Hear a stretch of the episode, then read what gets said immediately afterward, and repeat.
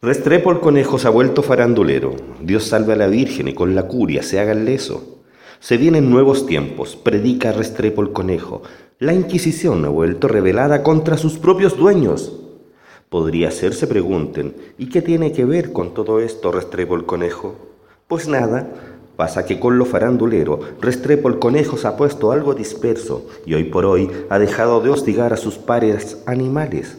Se ha enfocado con ira en las verdaderas bestias aquellas que nos tienen comiendo en el suelo a punta de falsos sueños, aquellas que nos han lavado el cerebro para asistir a sus propios progresos, aquellas que se han burlado de la inocencia de los más pequeños e indefensos.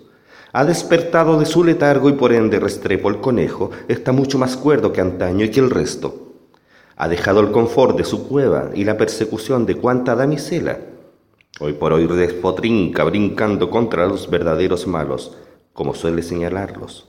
Y aunque titánica es la lucha, feliz y contento se ve a Restrepo el conejo, descubriendo día a día tanta fechoría que a todos enloda y echa a perder la vida.